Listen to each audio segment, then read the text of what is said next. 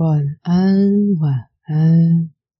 现在收听的是小周末夜，我是 Lux 勒克斯。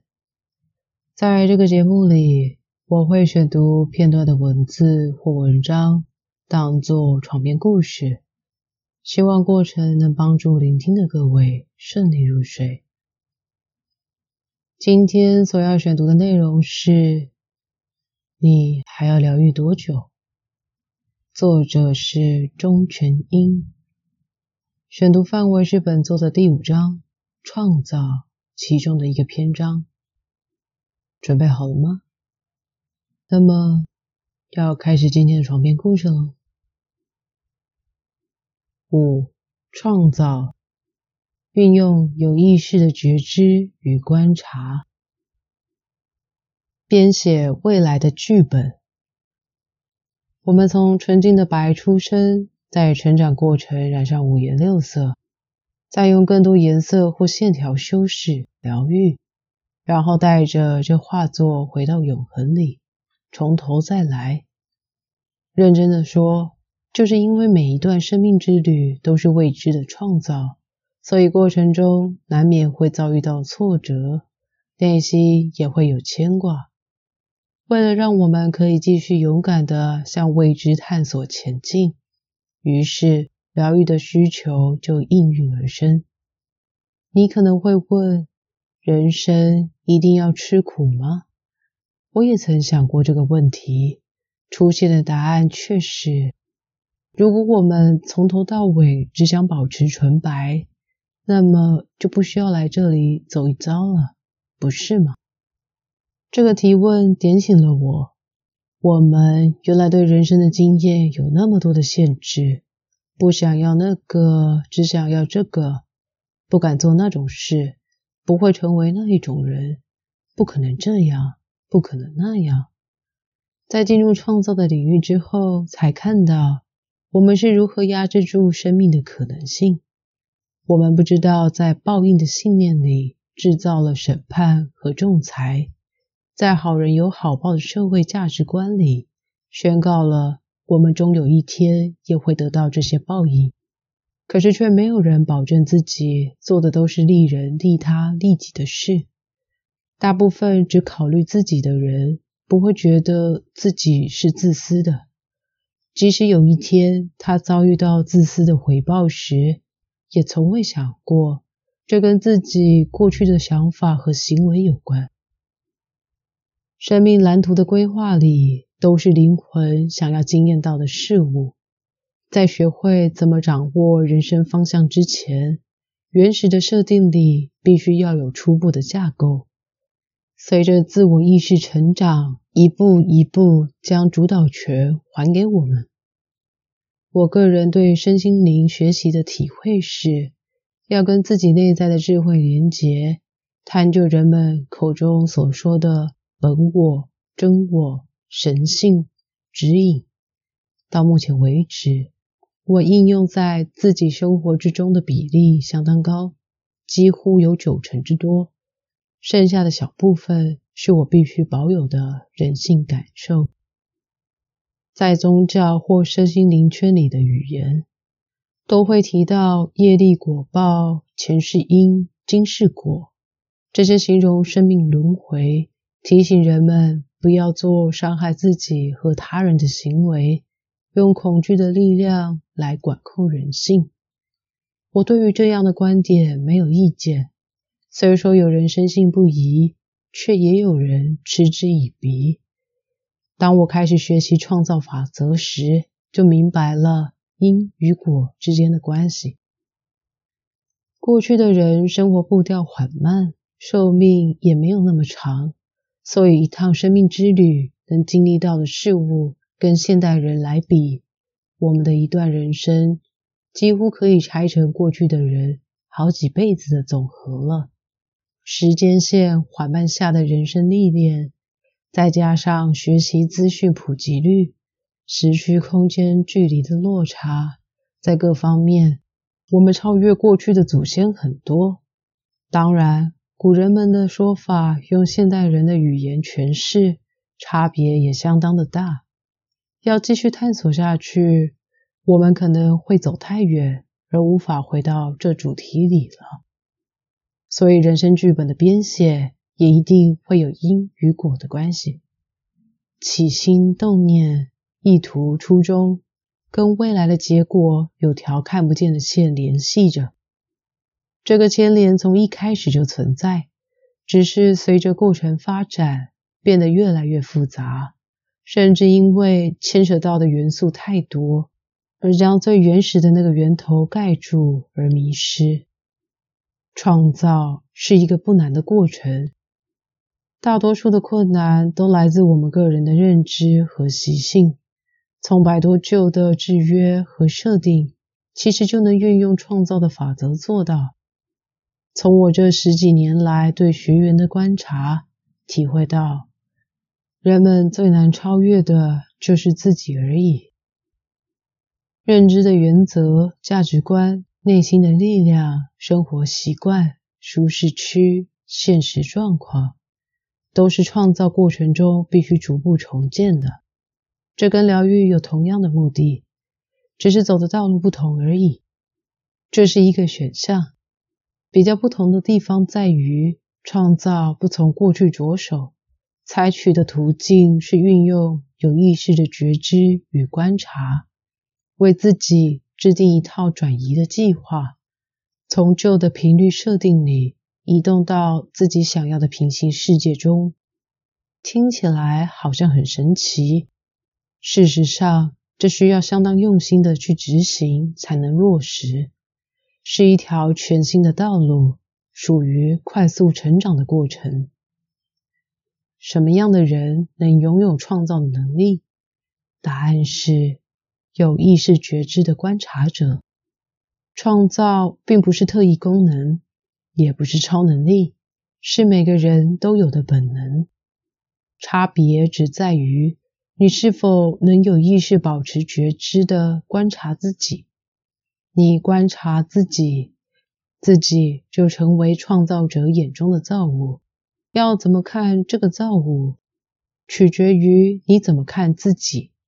但这不是那种自以为是的观点，而是从自我的位置离开，用客观的角度所看到的一个不认识的人。创造和疗愈最大的不同在于，前者是从头开始，要把现在当成一种假象。然后重新创造另一个现实出来。人们很容易被现实的状态控制住，因此花很多时间在努力对抗，把所有的力气用在想要扭转现状上面。最主要的是，当事者的意识紧紧地扣住眼中所见的现实里，却没有任何力量投注在心中所想要的愿景上。而疗愈的前段工作。就是将过去积压在心里面的负面能量清除出来，清除出来的空间要立即用新的意识或能量填补进来，这是很重要的切换点。没有这样做的话，那个空间又马上会被旧有习性产生的能量充满，回到原点。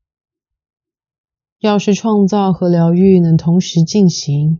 那么就不会一直停在疗愈的阶段，好像永远都疗愈不完一样。其实身心灵的学习里有一个重点，就是强化内心的力量，因为你需要和现实对抗，而唯一可以取胜的关键武器，只有内心才有。没有把注意力转回到内在，现实永远紧紧咬住你的未来。你只能无奈的任由外在的事物控制，再怎么努力都像停在原点一样，起不了多大的作用。然后误解自己没有能力，或是以为所学的没有帮助，继续不断的寻找，结果所学的没有一样真正落实下来，在寻寻觅觅间用尽大半的人生。从疗愈的角度看创造。就像人在看神一样，是一种追求，也是一种向往。立足点会站在远方，看着那个创造者挥洒出美丽的作品，然后渴望得到那份恩宠和幸运降临在自己身上，满怀感恩的心收下。如果跟自己期望的结果不同，也会用接纳和自我审视的态度来面对，认为这里面还有需要调整的心态。这样的创造者，因为认为自己尚未完整，因此对创造没有足够的把握和信心。在意识的层次上，分离的思维还是存在，又是自己又不是自己的幻象，会把内在力量分散开来，也较难对自己遭遇的事情有全然的接纳。毕竟，在这样的信念里。高低和上下之分的界限，已将自己和神分处在两个不同的世界里了。从创造的角度看物质世界，看到的是自己的创造。若有什么不满意，会认为是自己的创造有需要修正之处，对每一个发生的事情负起责任。除了自己和所创造的事物之外。并无他物，在关系上也是相同的立场。人物角色都是由自己创造当时设定的。对创造者而言，每一种发生都在有意识的状态下所做的选择。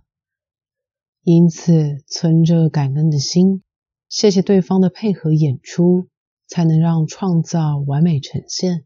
里面没有审判或等待幸运降临，全都来自于本身的意识所显现。没有任何人事物跟自己无关，没有依赖，只有合作；没有指挥，只有配合；没有控制，只有观察；没有批判，只有承担。这是一种信念，对自己的创造，对自己的现实，对自己的生活。对自己所现存的一切实相，知晓自己跟这个世界的关系。对疗愈或创造两者而言，都是选择往内探寻的途径。在人生的道路上，两者指向都会回到自己身上，一样有挑战和困难，只是途径不同。选择把力量用在外界的人，实现人生梦想的过程。可能要比选择往内在的人要多出好几倍的时间、精力和金钱，出现的阻碍和挑战也截然不同。疗愈创造两者的差异性落在外在世界已是集体意识显现出来的结果，改变有限，发展也有限，因为需要集体意识的共同配合。除非你具备了强大的资源、条件、权力、背景等出路，用他人创造出来的资源达成自己的愿望，即使你觉得自己付出所有的一切，也有可能只有很小的一部分能够分给你。在商业的模式里，有没有市场？有没有商机？有没有前景？有没有利润？那些可以被估算出来的数据，都属于他人的创造。创造者不会跟随那些数字，而是自己创造出一个全新的市场，创造出话题、前瞻性和未来，并吸引人们自行投入。创造的世界里，只有相互频率共振产生出来的结果。匮乏跟贪婪一定会有量子纠缠的共振事件，这是为什么目前诈骗集团盛行的原因。不只有金钱的层面，情感的关系上也有很多案例。明知道所有的互动是建立在利益上面，是一种利用情感做交易的关系，仍旧还是有人心中抱着一点期望。这种无名的行为里。潜藏着人们不知道的运作法则。明知道是一种知晓，其实就是有意识的创造。明知道不可为而为，是一种有意识的选择。在你抱着期待的假象下，你遇见了你所深知的结果。在无限可能的平行空间里，一切都能发生。唯一能制止的是你思维里的边界，即使是一件不好的事，也在其中。集体意识有牵制的作用，同时也有共振的效能。端看创造者自己本身的思维有多么大的可能性。这世界没有无法创造的人，顶多只是不知道创造法则如何运作而已。除了不知道自己有创造力之外，再来几乎都是因为内在力量不够强大。经常将自己的能量浪费在外面的人，都是因为不知道自己这样的想法和念头，其实就是在把力量给出去。举最简单的例子，就是期待。期待的能量形式是一个空间，在那个空间里存放着期待。当你把这个存放着期待的空间放在他人身上，那么你就会不断把注意力放在他身上，希望他能代替你去完成或实现。这个前提下的你就是能量的给予者。这个行为没有对错，单纯就是一种选择。就好比你选择走路还是开车到达一个目的地，同样的意思。如何有效的管理和运作能量？必须从有意识的言行举止开始着手，从观察的位置收集自己本身具备什么能量，这些能量是能由自己产生，亦或需要与他人互动才会被激发出来？什么样的能量可以导致出什么效益，或是触动出什么反应？这些只有你自己亲身对自己下功夫，才有办法取得的讯息。没有人能帮你做解释，只能协助引导你，最后才能依据你所提供出来的素材，告诉你这些能量怎么应用。能量如果经由我们有意识的从内在运作，就会转化为内在的力量。特别是当你把这样的内在运作建立成习惯。那么内在力量就会越来越强大，创造出来的结果和效益能够影响很多人。还有另一种方式可以锻炼，从很多成功者的故事中就能看到，他们都会经历一段相当黑暗的过程，所以他们的成功得来不易。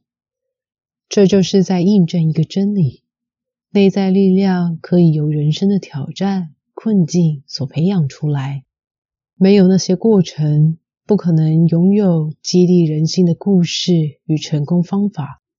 把这样的视角再转回到我们每个人身上，就知道这些同样的设定里，给每个人起起伏伏的人生目的都是一样，却因为选择不同，故事的结局大不同。睡着了吗？如果说人生是一本主题已定，但可以自行撰写内容的剧本，大家会怎么去创造这段故事呢？有些人大概不相信命运是能够有所转变的，认为一切都是注定的，别无选择的。可在这样想的同时，到底该说是相信老天，还是不相信自己呢？我相信老天会让我们学习相信自己的。以上就是和大家分享的内容。对人生或身心灵相关感兴趣、想了解的人，推荐这本书给大家。今天就先到这，有机会下集再见。Have a good night. Let's start a new life. Bye.